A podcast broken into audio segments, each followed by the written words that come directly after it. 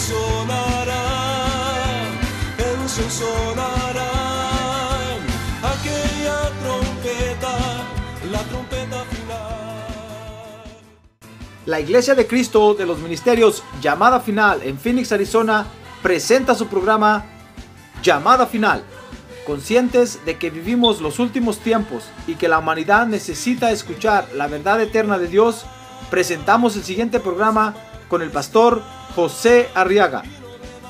Con ustedes, el pastor José Arriaga con el mensaje de la palabra de Dios.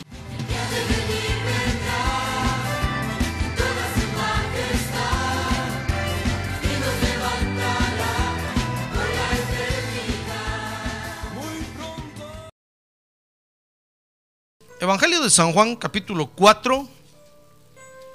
Dice el verso 3 que salió de Judea y partió otra vez para Galilea. Está hablando del Señor Jesús. Y tenía que pasar por Samaria. Dice el verso 5 que llegó pues a una ciudad de Samaria llamada Sicar, cerca de la parcela de tierra que Jacob dio a su hijo José. Y ahí estaba, verso 6, el pozo de Jacob.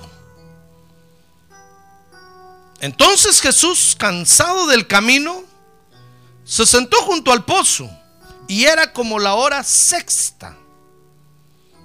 Y una mujer de Samaria vino a sacar agua, dice el verso 7. Y Jesús le dijo, dame de beber.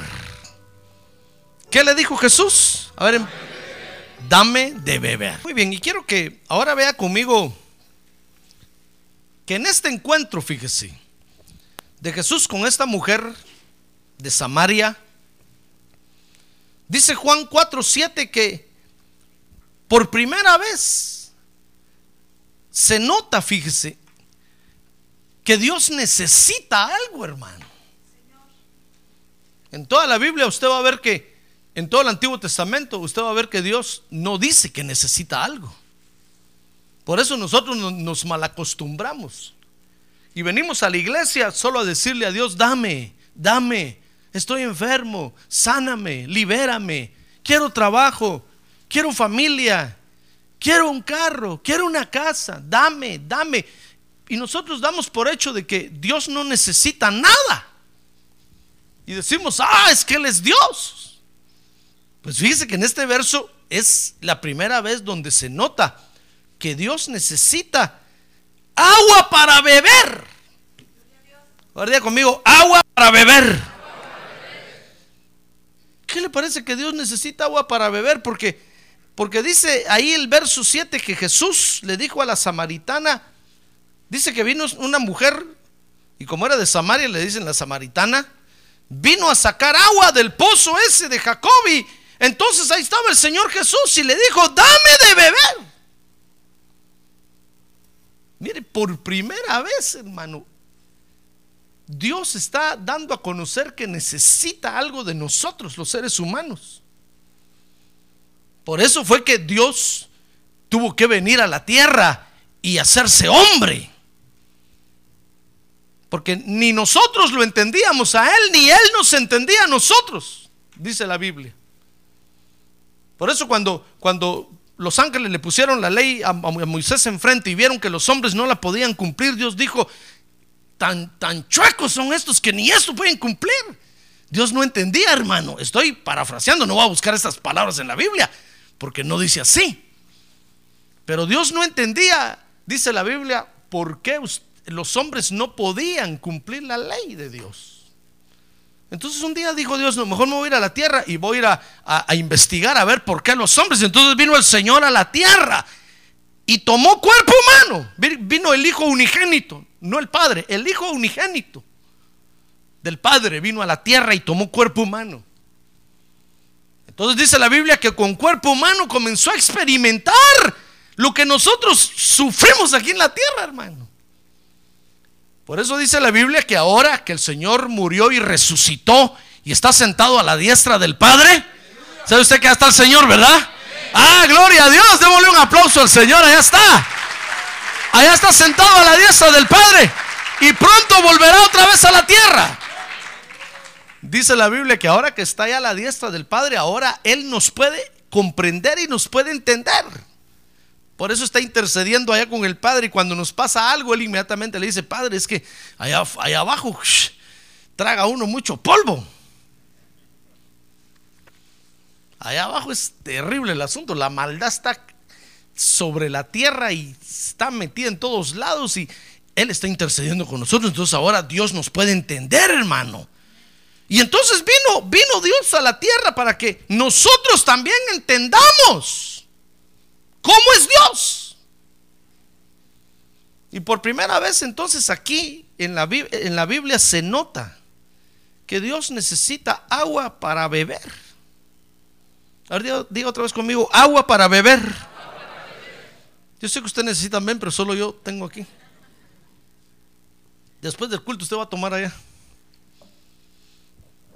Fíjese que debido entonces a la necesidad de Dios, surge otra comisión que es la que yo quiero estudiar esta noche con ustedes. Surge otra comisión para nosotros los hijos de Dios y es la comisión de darle de beber a Dios. Ahora diga, yo le voy a dar de beber a Dios. Sí, mire, por eso el Señor se acercó a la mujer samaritana y le dijo, mira mujer, dame de beber. Dame de beber porque yo tengo necesidades. Resulta, fíjese que Dios tiene necesidades, hermano. Pareciera increíble. Pero Dios tiene necesidades. Es como, es como que si usted pensara en un hombre millonario, supermillonario, usted, y usted podría decir, ¿qué necesidad tiene ese hombre? Tiene necesidades. Tiene necesidad que le laven la ropa, por lo menos. Tiene necesidad que le cocinen sus alimentos. Usted dirá, pero tiene mucho dinero, pero tiene necesidades, hermano. ¿Sí o no? ¿Tiene usted necesidades o no? Uh, dirá, un montón. Pues así. Dios es el dueño del oro y de la plata, hermano, pero tiene necesidades. Por ejemplo, dice San Juan 4:23. Busque conmigo su Biblia ahí. San Juan 4:23. Dice que el Señor Jesús le dijo a la samaritana, oiga, le dijo, pero la hora viene y ahora es cuando los verdaderos adoradores adorarán al Padre, ¿cómo? En espíritu y en verdad. Porque ciertamente, ahí está la necesidad de Dios, mire. Dice, porque ciertamente a los tales, a esos adoradores, el Padre busca que qué? Que le adoren. Mire, ¿qué le parece que el Padre Celestial, hermano, tiene, necesita adoradores. Es increíble, ¿verdad? Cuando Juan fue al cielo, hermano, fíjese que Juan vio 24 ancianos sentados en 24 tronos. ¿Se acuerda de eso de Apocalipsis, verdad? Y dice que los 24 ancianos se paran y se postran delante del Cordero, se quitan las coronas y las ponen a los pies del Cordero y le dicen, digno eres tú de recibir la gloria, el honor, tuyo es el trono y el poder por los siglos de los siglos. Mire, Dios, Dios tiene por lo menos 24 clases de adoradores allá, allá. ¿Qué le parece? Pero ¿qué le parece que Dios necesita más adoradores? Mire qué necesidad más terrible, hermano. Es como que usted tiene, tiene un carro y de repente necesita otro carro y todos dirán, pero si ya tiene uno, siempre necesita otro y lo compra. Y todos dicen, pero ¿por qué tiene dos? Pero los necesita. Y de repente dice, necesito una motocicleta. Bueno, pues si tiene dos, pero sí, entonces compra su motocicleta, pero necesita una motocicleta. ¿Y para qué? Lo necesita. Con eso satisface su alma. ¿Qué quiere? Es como que usted dijera, pastor, ya tiene usted un saco. ¿Para qué? ¿Tiene, ¿Para qué va a comprar otro? Porque necesito otro. Si con uno que venga todos los cultos es suficiente. Hermano. ¿Verdad que a usted le da risa? Ya ve, es una necesidad. Pues lo mismo es Dios. Dios tiene 24 órdenes sacerdotales en el cielo, que son las que David vio. Y son las que copió para poner 24 órdenes sacerdotales en el templo. Pero ¿qué le parece que Dios todavía sigue buscando adoradores, hermano? Porque le falta una orden sacerdotal, que es el sacerdocio de Melquisedec. Ah, gloria a Dios. ¿Dónde estamos usted y yo, hermano? Ah, gloria a Dios. Falta una orden sacerdotal en el cielo de adoradores. Hay 24 ya, ya. No me pregunte qué creaciones son, ni de dónde llegaron, ni cómo, no sé. Lo que sí sé es que falta la de nosotros, que es la orden sacerdotal, que somos sacerdotes según el orden de Melquisedec, dice la Biblia. Así es que no esté buscando ser de otra orden sacerdotal, ni mariano, ni dominico, ni lunico. Usted es del orden del sacerdote según el orden de Melquisedec. A ver, diga Melquisedec. Cuando le pregunten a usted de orden sacerdotales, usted tiene que decir de Melquisedec. Amén. Se le quedó, ¿verdad? Bueno, pues ¿qué le parece que el Padre necesita adoradores, hermano? El Señor Jesús se lo dijo a la samaritana. Es que el Padre está buscando adoradores. El turno de la tierra, de los terrícolas de la tierra. ¿Qué le parece que el Espíritu Santo también tiene una necesidad? Dice Primera de Corintios 3:16. Mire ahí, Primera de Corintios 3:16 dice, "¿No sabéis que sois templo de Dios y que el Espíritu de Dios habita en vosotros?"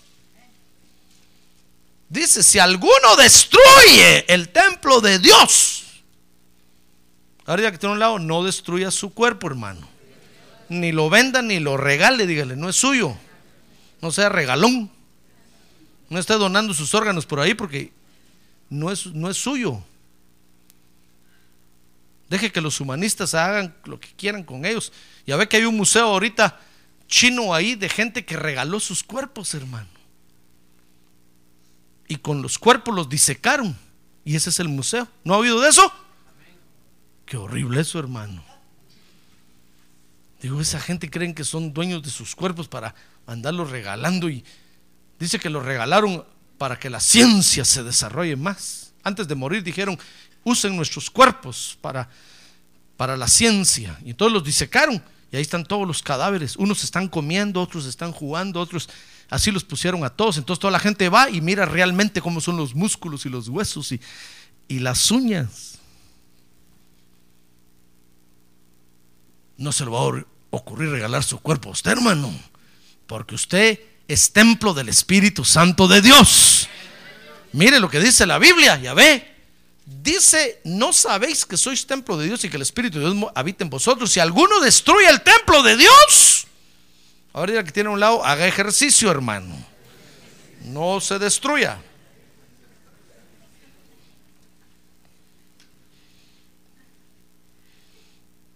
Si alguno destruye el templo de Dios, ¿sabe qué va a hacer Dios con, con esa persona? ¿Qué lee usted que dice ahí? No lo digo yo, no lo digo yo. ¿Qué dice ahí? Dios lo destruirá a él. Destruye su cuerpo regale sus órganos, queme su cuerpo. ¿Sabe qué va a hacer Dios con usted? Dios lo destruirá a él, porque el templo de Dios es santo. Y eso es lo que vosotros sois. Mire, ¿qué le parece que el Espíritu Santo tiene una necesidad? Y la necesidad del Espíritu Santo, dice la Biblia, es tener un templo. Por eso es que el Espíritu Santo ahora viene a morar dentro de nosotros, hermano. Y cuando usted es bautizado con Espíritu Santo, entonces usted se constituye en templo de Dios. Amén.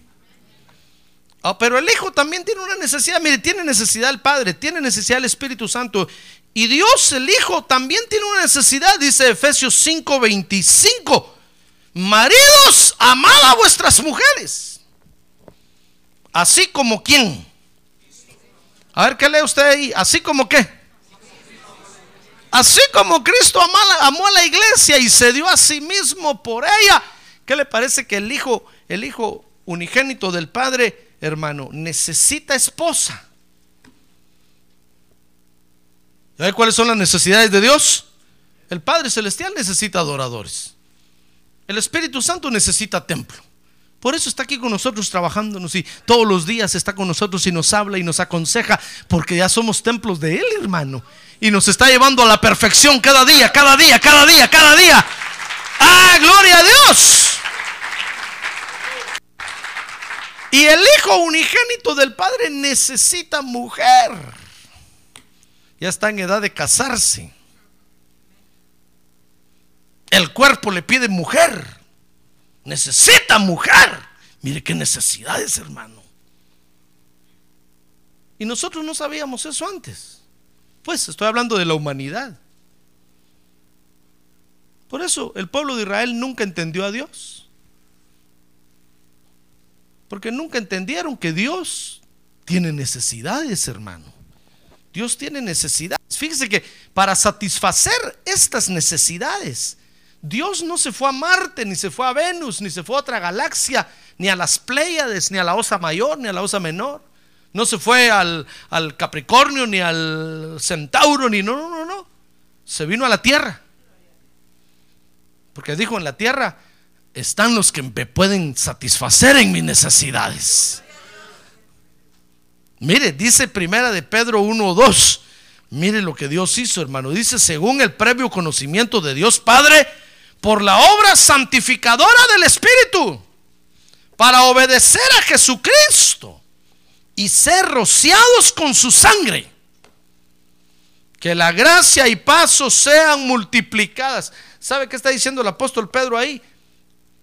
Que para satisfacer sus necesidades, el Padre Celestial planificó todo este, todo este, todo este plan. Valga la repetición. Entonces el Hijo se vino a la tierra para ejecutar el plan del Padre. Y entonces después se vino el Espíritu Santo para aplicar el plan que el Hijo había ejecutado. Ah, gloria a Dios, hermano. Como que están de acuerdo los tres, ¿verdad? Ah, es que cuando Dios le puso el ojo a usted, hermano. Dios donde pone el ojo pone la bala, fíjese. Dios no gasta pólvora en zanates, hermano. ¿Sabe por qué está usted aquí? A ver, dígale que tiene un lado, ¿sabe por qué está usted aquí? No está de balde. Usted está aquí porque usted puede satisfacer las necesidades de Dios. Mire por qué está aquí. Va a decir usted, pastor, no, si yo solo vine a que oren por mí porque estoy enfermo. No, no, no, usted está aquí. Aparte de Dios lo va a bendecir, pero usted está aquí porque usted puede satisfacer las necesidades de Dios. ¡Ah, gloria a Dios! ¿Y sabe por qué Dios lo escogió a usted? La Biblia dice que lo vil del mundo escogió Dios, hermano. No mire a nadie, míreme a mí aquí. Diga, pastor, usted es lo vil. Sí, hermano, yo soy lo peor del mundo. Era pues. Dice la, dice la Biblia que lo vil y lo menospreciado del mundo, de la tierra, escogió Dios. No, yo sé que usted es inteligente, es guapo, es guapa. Usted es Superman. Pero si está esta noche, ¿qué es? Porque la Biblia dice que lo peor escogió Dios, hermano. ¿Qué quiere usted que haga yo? Yo no lo quiero insultar. Líbreme Dios. Pero es la verdad. Lo peor del mundo escogió Dios. ¿Y sabe por qué? ¿Por qué lo escogió a usted, hermano? Porque usted no está cuestionando a Dios, fíjese. Dice la Biblia que Dios despreció, desechó a los sabios y a los entendidos, porque esos son muy preguntones, hermano. Esos quieren saber de dónde sale la energía del sol, eh, que eh, E al cuadrado es, igual a, M por C al cuadrado. Y todos son muy preguntones. Quieren saber cómo se formó la tierra, de dónde salió, que cómo...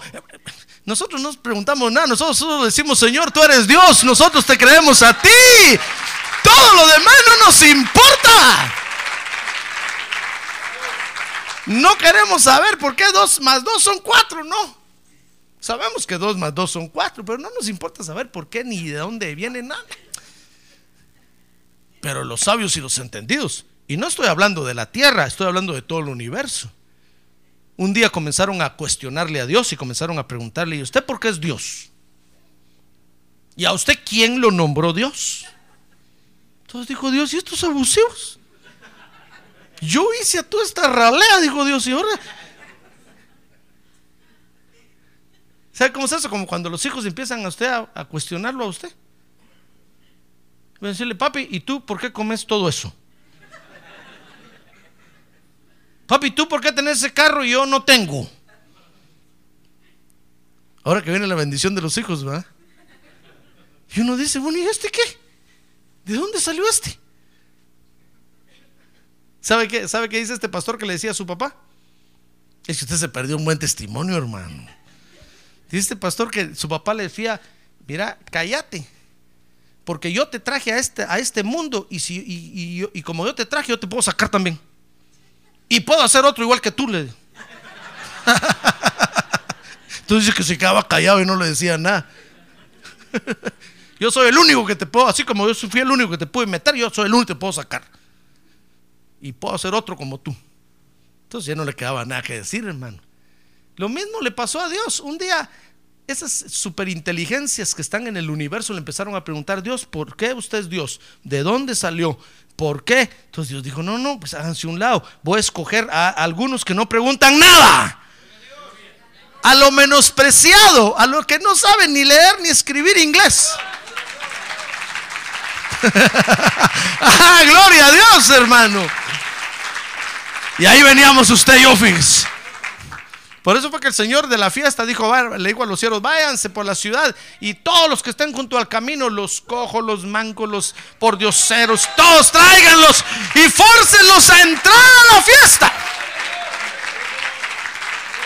Y ahí veníamos usted y yo, mancos, ciegos, todos hechos pedazos, hermano. Y aquí en la fiesta nos pusieron corona y vestido real. ¡Ah, gloria a Dios, hermano! Por eso es que estamos aquí. Porque no estamos cuestionándole a Dios nada. Sencillamente aceptamos que Él es Dios y lo adoramos. Entonces ahora estamos aprendiendo que Dios tiene necesidades, hermano. Y ahora entonces dice Pedro que para suplir su necesidad, entonces Dios pensó en la tierra y pensó en usted y pensó en mí. El Padre Celestial lo planificó, el Hijo lo, lo ejecutó y el Espíritu Santo ahora lo aplicó. Ah, porque los tres con usted van a, suplir su necesidad. Por eso dentro, dentro del plan de Dios estamos nosotros, hermano. Amén. ¿Quiere levantar su mano y decirle gracias, Señor? Gracias porque yo estoy dentro de tus planes. Amén. Baje su mano ahora. Muy bien, entonces ahora tenemos que cumplir con esta comisión. De satisfacer la necesidad de Dios, hermano. Es una comisión. Por eso el Señor se acercó a la samaritana y le dijo, dame, dame de beber. ¿Se acuerda que la samaritana le dijo, ¿cómo? ¿Y con qué? ¿Cómo me pides agua? Le dijo, sácala tu Aragán. Entonces el señor, el señor, le dijo, es que no te estoy pidiendo de esa agua, mujer. Agarra la onda, le dijo. Te estoy pidiendo del agua que yo necesito. Miren, ahora surge entonces la comisión, hermano, que tenemos que cumplir, que es la de darle de beber a Dios. Ahora, para cumplir con esta comisión, mire cómo la samaritana cumplió con esta comisión. Dice Juan 4:9. Estudiamos ahora ahí, hermano. Ahora, ahora su Biblia ahí. Y, y, vea conmigo. Dice San Juan capítulo 4, verso 9, que entonces la mujer samaritana le dijo, ¿cómo es que tú, siendo judío, me pides de beber a mí, que soy samaritana? Dice ahí, porque los judíos no tienen tratos con los samaritanos. Entonces, para cumplir con esta comisión, fíjese que en primer lugar tenemos que dejar la religiosidad, hermano. Porque la religiosidad es la que hace partidos es la que discrimina, es la que, la que hace grupos, la que pone nombres y apellidos. Por eso la samaritana le dijo, ¿cómo tú me pides a mí? Si nosotros somos una raza superior a ustedes. Feos judíos.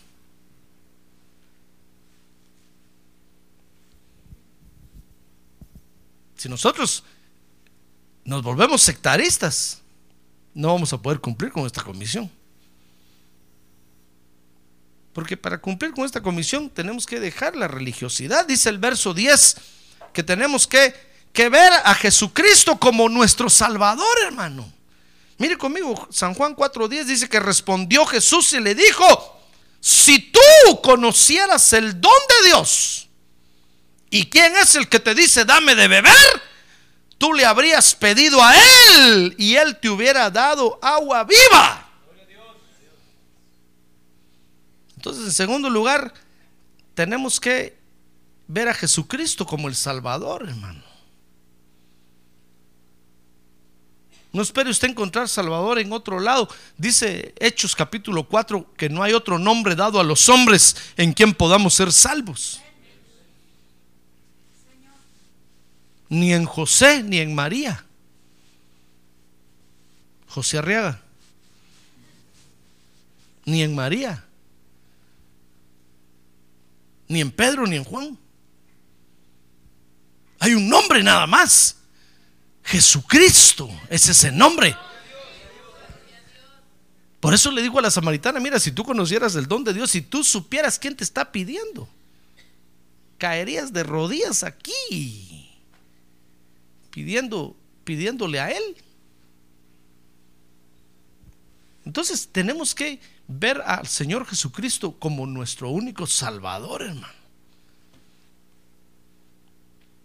No tenemos dónde otro lado ir. Por eso cuando, cuando a alguien, cuando alguno de ustedes de repente me dice, pastor, me voy de la iglesia porque usted es muy feo. Bueno, le digo, ¿a dónde se va a ir? A otra iglesia. Con otro pastor, igual que yo. Y allá se van a dar cuenta que todos los pastores somos feos, hermano. Dicen, ala, yo pensé que este pastor era diferente. Pero es que somos pastores, hermano. ¿Qué le parece? Estamos cortados con la misma tijera. Ay, yo pensé que este pastor aquí no pedía dinero, pero ya está pidiendo. Pues sí, si somos expertos trasquiladores de ovejas. Eso es nuestro oficio. ¿Qué quiere? Es que no tenga pena. Si se va huyendo aquí, ¿a dónde va a ir? Allá con los bomberos voluntarios, con los bomberos, con la policía. ¿A qué otro cuerpo se va a ir a meter si usted es del cuerpo de Cristo, hermano? No tiene otro lado donde ir. Si su Salvador es el Señor Jesucristo. Ah, gloria a Dios. Y a donde vaya, el Espíritu Santo va a estar ahí. Y el mismo tratamiento le va a dar. Porque es lo que usted necesita. Después de ir a dar vueltas por todos lados, va a llegar a la conclusión de que usted es de la iglesia. Como cuando el Señor me llamó al, ministerio que me empecé a ver cómo no, cómo no, hermano, cómo no entraba. Y le dije a mi pastor, no, no, no, no, no, no, no, no, yo soy un hombre muy importante. Y empecé a ver dónde otra empresa me metía a trabajar, hermano. Y todas las empresas se me cerraron porque tenía cuatro ofertas. Yo dije, bueno, voy a escogí la mejor. Dije, bueno, si no me aceptan ahí, me meto en acá. Y fui, me cerraron la puerta. Y me acababan de decir, hermano, que yo era el hombre, yo era eh, lo que necesitaban. Me dijeron, usted es la fotografía aquí, usted, usted lo necesitamos. ¿Cuánto quiere ganar? Yo dije, ¿cómo no? Con mucho gusto. Aquí, aquí está su, aquí está su, aquí está su trabajo, mire. Y cuando llegué me dijeron, ya no. Y dije, Señor, ¿qué pasa? Pues dije, me voy al otro, me fui al otro, ¡pum! Me cerraron la puerta. Bueno, me voy al otro. Me fui al peor, hermano. Y boom, me cerraron la puerta. Bueno, dije, entonces me quedo en mi mismo trabajo donde estoy y boom, me cerraron la puerta. Cuando yo ya vi eso, hermano, fue cuando yo dije, Padre Santo, no, si tú de veras me estás llamando al ministerio. Amén. Mire, mire, mire cómo ¿por qué estoy contando esto, hermano? Bueno, no, me recuerdo. No sé por qué le puse este ejemplo. Pero debemos de ver a Jesucristo como el Salvador. Bueno, es que sale por eso, porque si, si, usted no ve a Jesucristo como Salvador, ¿a dónde va a ir a encontrar salvación, hermano? Si usted se va de la iglesia creyendo que va a encontrar salvación en otro lado, no hay.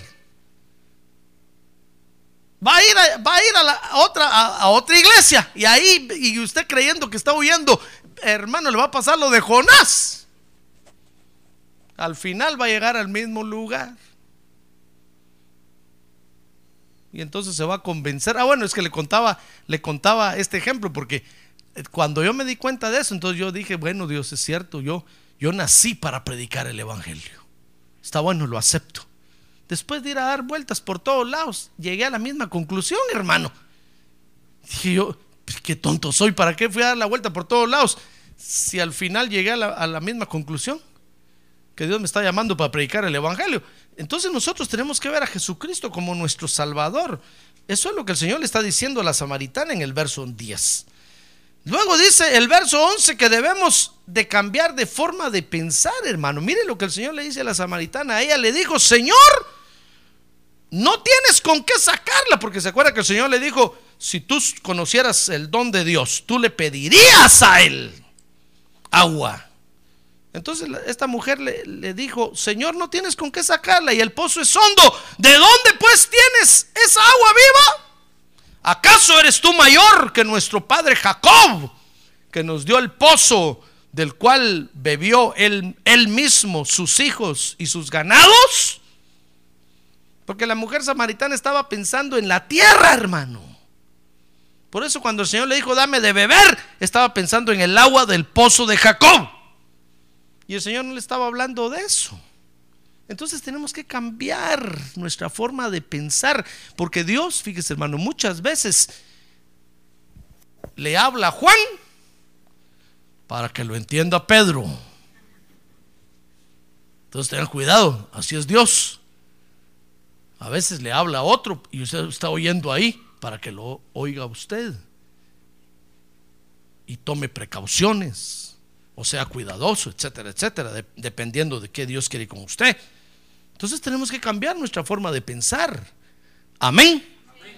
Mire, para satisfacer las necesidades de Dios, dice Juan 4:13, que debemos de vivir con la palabra de Dios, hermano. Mire lo que el Señor le dijo acá a la samaritana. San Juan 4, ¿qué le dije? 4:13. 4, 4, Respondió Jesús y le dijo, todo el que beba de esta agua, le está hablando del agua física, volverá a tener sed. Está hablando de toda clase de agua que los hombres toman en la tierra para satisfacer sus almas. Todo lo que usted pueda adquirir en la tierra para satisfacer la necesidad de su alma. El Señor le dijo, todo, todo el que beba de esta agua volverá a tener sed. Pero el que beba del agua que yo le daré, mire, el Señor se estaba refiriendo a su bendita palabra, hermano. Ah, gloria a Dios. Gloria a Dios. Y entonces le dijo a esta mujer, todo el que beba del agua que yo le daré no tendrá sed jamás, sino que será que el agua que yo le daré se convertirá en él en una fuente. Oiga, qué bonito esto, hermano. En una fuente de agua que brota para vida eterna.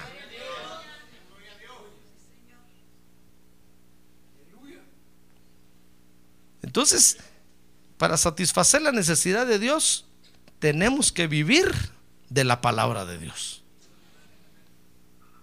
Ya no podemos vivir sin la palabra de Dios, hermano. El día que nosotros nos separamos, nos alejamos de la palabra de Dios, dejamos de satisfacer la necesidad de Dios. Por eso es que es muy curioso, fíjese hermano, ver, ver avivamientos con la palabra de Dios. Es muy, es muy curioso, es muy raro. Porque es bonito ver avivamientos cuando hay milagros y hay sanidades. Ahí está toda la gente, hermano, amontonada. Pero ver un avivamiento donde solo se predica la palabra y que todos estén ahí queriendo oírla y arrebatando los lugares por entrar primero. Uh, ese es verdadero avivamiento, hermano. Por eso un día el Señor se cansó de eso, fíjense, y paró a todos los que le seguían y les dijo, y les, dijo, miren ustedes, ¿por qué me siguen? ¿Saben por qué me siguen? Les dijo, porque les di de comer, ¿verdad? Porque multipliqué los panes, porque sané a los enfermos, por eso me siguen. ¿Y sabe qué hizo entonces? Comenzó a enseñarles la palabra de Dios. Y dice que cuando comenzó a enseñarles la palabra de Dios, se empezaron a ir todos, hermano. Todos dijeron, ah, qué aburrido. Yo pensé que iban a seguir cantando. Se empezaron a ir. Y cuando el Señor vio que todos se le fueron, hermano, dice que se volteó y estaban los doce. Ahí estaba Judas también. Y les dijo, si quieren ustedes también, váyanse váyanse. Y fue cuando Pedro le dijo, Señor, si nosotros no andamos buscando los milagros ni la comida, nosotros andamos buscando la palabra que tú hablas. Ah, gloria a Dios, porque eso es lo que satisface la sed de nuestra alma. Mire, el que, el que sigue a Jesús, el que sigue al Señor Jesucristo por la música, por lo que Él da. El que sigue al Señor Jesucristo por cualquier cosa se va a cansar y tarde o temprano se va a ir. Pero el que sigue al Señor Jesucristo por su palabra, jamás se va a cansar, hermano. Y siempre va a estar ahí escuchando la palabra de Dios. A ver, diga, gloria a Dios. Entonces debemos de vivir con la palabra. Y dice San Juan 4:15 que debemos de desear la palabra. Mire lo que el Señor le dijo a la samaritana, le dijo, la mujer le dijo, Señor, dame esa agua para que no tenga sed ni venga hasta aquí a sacarla. Entonces debemos nosotros desear la palabra de Dios, hermano. Debemos decirle, Señor, háblame a mí siempre. Necesito aprender tu palabra. Necesito comerme tu palabra. Mire, cuando nosotros llegamos a este punto en que llegó esta mujer, entonces nosotros nos convertimos en vasos en donde Dios va a beber de nosotros. La mujer samaritana estaba ya preparada ahí para darle de beber al Señor Jesús, hermano ya estaba preparada para satisfacer las necesidades de Dios.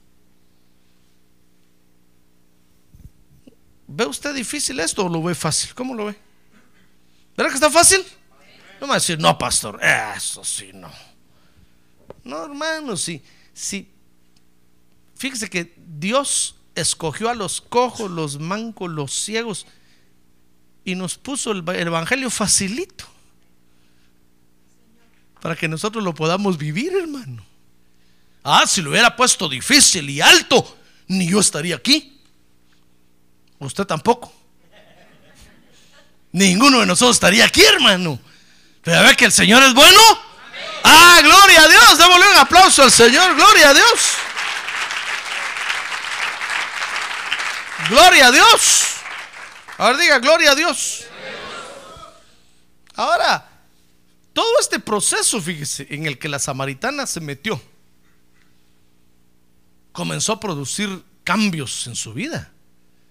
Y eso es lo que nosotros experimentamos al venir al Evangelio y al estar en el Evangelio, hermano.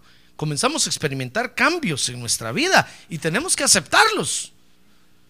Porque Dios nos está, nos está haciendo vasos en donde Él va a beber del agua que necesita, hermano. Entonces tienen que haber cambios en nosotros. Yo no sé qué hacía usted antes. Yo no sé a quién le daba de beber usted antes. Tal vez era el cantinero número 5 de la barra show. Y ahí estaba haciendo los cócteles. Estoy hablando figuradamente.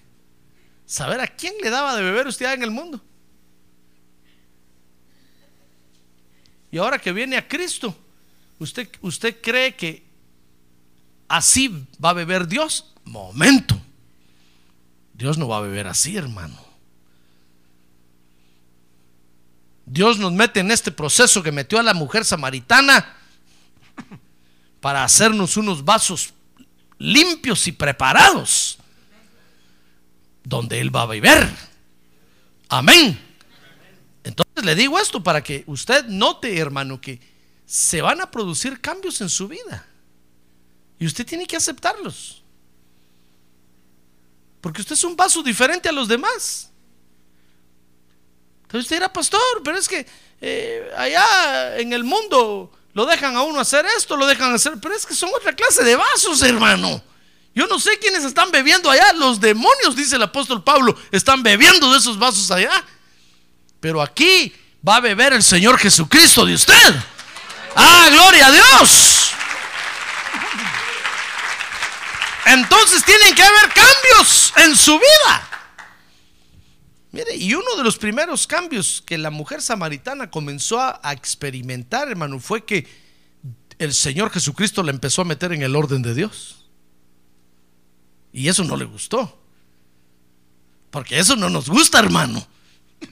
Nosotros queremos seguir en el orden, en, el desorden en el que vivíamos antes.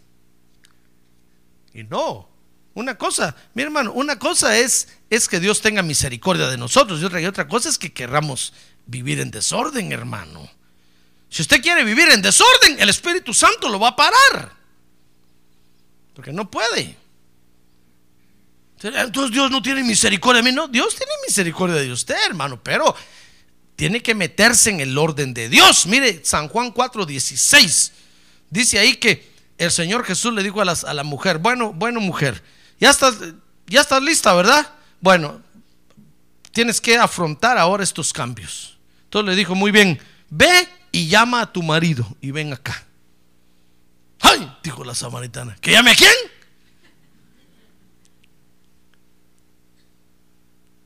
¿Qué si cinco maridos había tenido, hermano? La samaritana haber dicho, ¿y cómo sabe este hombre mi vida? ¿Qué le importa a él? Bueno, ¿quiere que esté en la iglesia o no? Sí, pero tienes que cambiar tu forma de vivir, hermano. Si no, no se puede. ¿Comprende? Entonces, no, pero si todos los pastores quieren que uno vaya a las iglesias, aquí no. Yo no. Si usted no cambia de forma de vivir, no venga aquí, hermano, ni diga que viene aquí. Porque para, dar, para darle de beber a Dios, para satisfacer las necesidades de Dios, tenemos que entrar en el orden de Dios, hermano. ¿Somos o no somos? ¿To be o no to be? Pero usted no puede venir a la iglesia, hermano, y, y, y, no cambiar su vida. No puede. Ah, en el mundo tal vez usted tenía cinco maridos. Lunes, martes, miércoles, jueves, viernes y sábado. Y otro para el domingo. Pero aquí no se puede. A saber quién estaba bebiendo de usted allá. El Señor le dijo a la samaritana, muy bien, tienes que entrar en el orden. Ve y llama a tu marido. La samaritana se quedó, ¿what? ¿Qué es eso? Bueno, tienes que entrar en el orden de Dios, hermano. Y eso es lo que a veces no nos gusta a nosotros. Nos gusta que el pastor nos sobe la cabeza y nos rasque, nos haga piojito y nos diga, vas para el cielo, ya estás en el cielo, ya te están saliendo las alitas, que nunca te van a salir porque no eres ángel. Nos gusta que el pastor nos diga que vamos para el cielo, que... Pero cuando nos saca la palabra y nos dice, ordena tu vida. Es que pastor tan abusivo, ¿cómo habla así? Pero es que la palabra de Dios es la palabra de Dios, hermano. Y no se puede esconder. ¡Ah, gloria a Dios! Si usted quiere, quiere llegar a ser adorador del Padre, si usted quiere llegar a ser templo del Espíritu Santo, si quiere llegar a ser la esposa del Cordero de Dios, tiene que entrar en el orden de Dios. Si es que no me eche la culpa a mí. Y si usted se va de aquí diciendo, no me voy de esta iglesia, mejor voy a ir allá donde hablan más suavecito, allá le van a sacar la misma espada. Si es un ministro de Dios, va a sacar la misma espada y le va a dar con la misma espada. Hasta que usted entre al orden de Dios, hermano. Mire, el Señor le dijo a la samaritana, muy bien, tenemos que, tienes que entrar a vivir bajo el orden de Dios. Llama a tu marido. Dice el verso 17 que la mujer samaritana le dijo, respondió la mujer y le dijo, no tengo marido. dijo el Señor. mire, se pusieron del tú al tú ahí, ¿ve? Llama a tu marido. ¿Qué te importa? No tengo marido.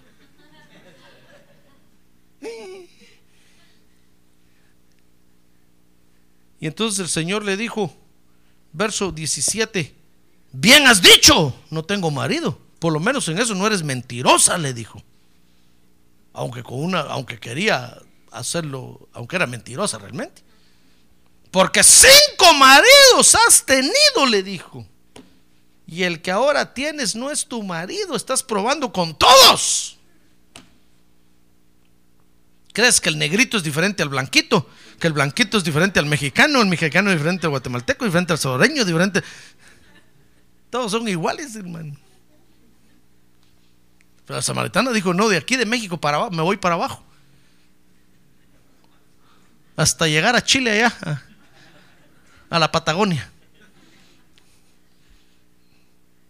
Y el Señor le dijo: Cinco maridos has tenido. Y el que ahora tienes no es tu marido. Y el Señor le haber dicho, ni cuentes conmigo. En eso has dicho la verdad, le dijo. Entonces, sabe, hermano, fíjese que nosotros vamos a, vamos a experimentar cambios en nuestra vida. Y el primer cambio es entrar en el orden de Dios. El segundo cambio es dejar la vida de religiosidad que teníamos antes, hermano. Porque la vida de religiosidad que teníamos antes nos permitió hacer muchas cosas horribles. Nos permitió vivir bajo, bajo cosas horribles, como esta mujer que cinco maridos y el que, el que tenía ahora era uno de turno, ni no era su marido. La religiosidad, la vida de religiosidad le permitía vivir así. Entonces el Señor, el Señor le dijo, bueno, entonces ahora vas a, dejar la vida de religiosidad. Dice el verso 19 que el Señor, el Señor le dijo, vas a experimentar vivir ahora bajo la autoridad de los ministros de Dios. Mire los cambios que vamos a experimentar, hermano. A ver, le tiene un lado. Ánimo, hermano. Usted ya se durmió. Y el pastor todavía va por la mitad. Y animó al que tiene un lado, a ver, otra vez. Ánimo, hermano, ánimo. Anímese, anímese. Anímese. Mire, mire qué interesante estás. Mire los cambios que vamos a experimentar. Vamos a experimentar entrar en el orden de Dios, arreglar nuestra vida, pues. Aprender a, tener reverencia delante de Dios. Aprender, hermano, a, a respetar la palabra de Dios. Mire que todas esas cosas nos van a costar. Pero las vamos a aprender. Ya ves todos los que se duermen ahorita. Pero van a aprender a no dormirse, hermano. Ahorita vienen y creen que es su cama se duermen. No sea irreverente, por favor, hombre. Mejor se hubiera quedado durmiendo en su casa. Yo lo que pastor tan feo, ¿cómo me habla así? Pues sí, ese es el garrote.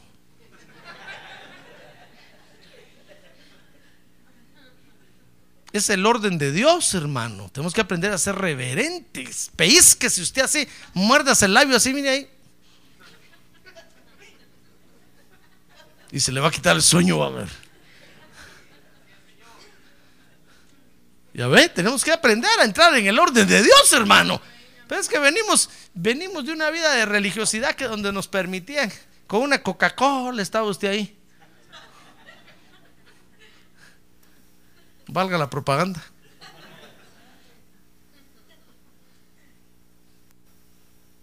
Pero ahora le vamos a dar de beber a Dios. Aquí es diferente el asunto, hermano.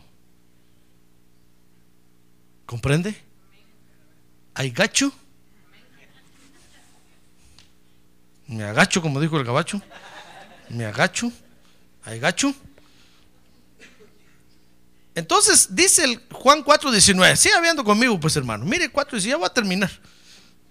Dice San Juan 4:19 que la mujer le dijo, Señor, me parece que tú eres profeta, le dijo al Señor Jesús.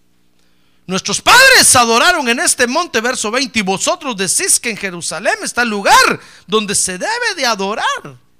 Entonces vamos a experimentar, fíjese hermano, vivir bajo la autoridad de los ministros de Dios, que son los que nos alimentan.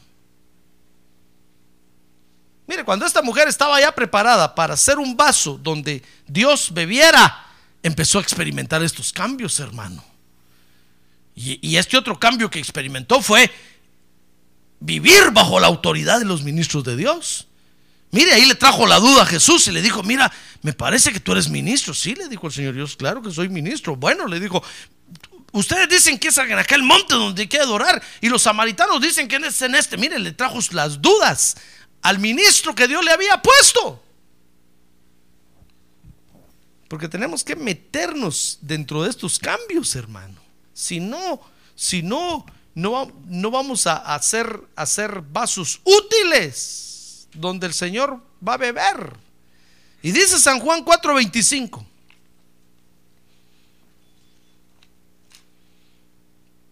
San Juan 4:25, que la mujer le dijo, sé que el Mesías viene, el que es llamado el Cristo.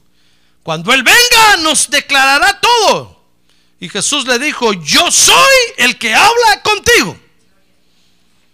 Mire, el último cambio que vamos a experimentar, hermano, es, es, es el cambio de vivir con, con una nueva esperanza en nuestro corazón. Y es la esperanza de la segunda venida de Cristo. Estarlo esperando a Él, estarlo esperando a Él. Estar esperando que Él regrese. Ah, gloria a Dios, hermano. Mire, satisfacerle las necesidades de Dios va, va, a producir todos estos cambios en nuestra vida. Porque Dios lo ha escogido a usted para satisfacer sus necesidades, hermano. ¿Acepta usted eso o no? Amén. Mire qué cosa bonita. Por eso Dios nos sacó del mundo y nos trajo a la iglesia. Y ahora que ya estamos preparados para hacer vasos donde Dios va a beber, tenemos que aceptar todos estos cambios en nuestra vida, hermano. Es una vida diferente. A ver, que tiene un lado, es una vida diferente, hermano. Es una vida diferente. Ya no es como la vida de afuera. Ya no es como la vida que teníamos en la religión. Ya no es como lo que hacíamos antes. No, esto es una vida diferente. A ver, diga, vida diferente. Donde vamos a, experimentar, entrar en el orden de Dios, dejar la religiosidad de antes, vivir bajo la autoridad de los ministros de Dios y vivir con una nueva esperanza en el corazón. Mire, cuando nosotros entonces aceptamos estos cambios, entonces Dios va a beber de nosotros. La samaritana al final le da de beber al Señor Jesucristo. ¿Sabe cómo? Dice la Biblia que entró a Samaria y le fue a contar a todos allá que allá afuera había un hombre, afuera de la ciudad había un hombre que le había dicho toda su vida. Toda Samaria salió a recibir a Jesús, hermano. Una mujer evangelizó toda Samaria. ¿Qué le parece? No hizo una gran campaña. Ni siquiera micrófono utilizó. Sencillamente dejó que el Señor la trabajara para hacer un vaso de agua viva. Y aceptó los cambios que todo eso le trajo a su vida. Y entonces estuvo preparada para satisfacer las necesidades de Dios. Por eso, hermano, yo termino diciéndole esto. Esta comisión sigue vigente hoy en día. Tenemos que darle de beber a Dios, hermano. Amén. ¿Acepta usted esta comisión? Muy bien. Porque Dios tiene necesidades. Si usted no lo sabía, ahora lo sabe. Dios necesita que usted le dé de beber. Pero déjese moldear como vaso de Dios y acepte los cambios que eso le trae a su vida, hermano. Y entonces va a ver que usted va a ser un vaso donde Dios va a beber. Y dice la Biblia que usted va a beber del agua de Dios y va a ser una fuente de agua de vida que le va a dar de beber a Dios. Amén. Amén. Cierre sus ojos, cierre sus ojos, hermano. Gloria a Dios, gloria a Dios, porque para eso Dios nos escogió, para satisfacer sus necesidades con nosotros. Dios tiene necesidades, hermano. Dios necesita que usted le dé de beber. Dios necesita que usted venga y se deje trabajar como un vaso y que acepte los cambios que todo esto le produce en su vida. Todo esto cambia nuestra, nuestra vida, hermano. Cambia nuestra hora de dormir porque venimos en la noche a los cultos. Cambia nuestra hora de comer, cambia nuestra forma de ser, cambia cuántas cosas cambian en nosotros. Pero tenemos que aceptar esos cambios. Porque ahora le vamos a dar de beber a Dios, hermano. Amén.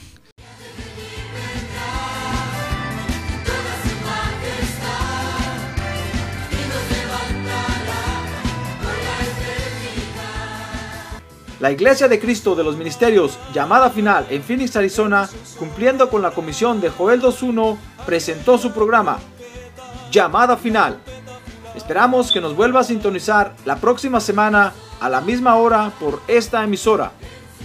Los invitamos a nuestras reuniones en el 6023 Norte 71 Drive, esquina con Bethany Home Road. Para mayor información puede llamarnos al 623-934-1259 o visitarnos en la internet al www.llamadafinalphoenix.com.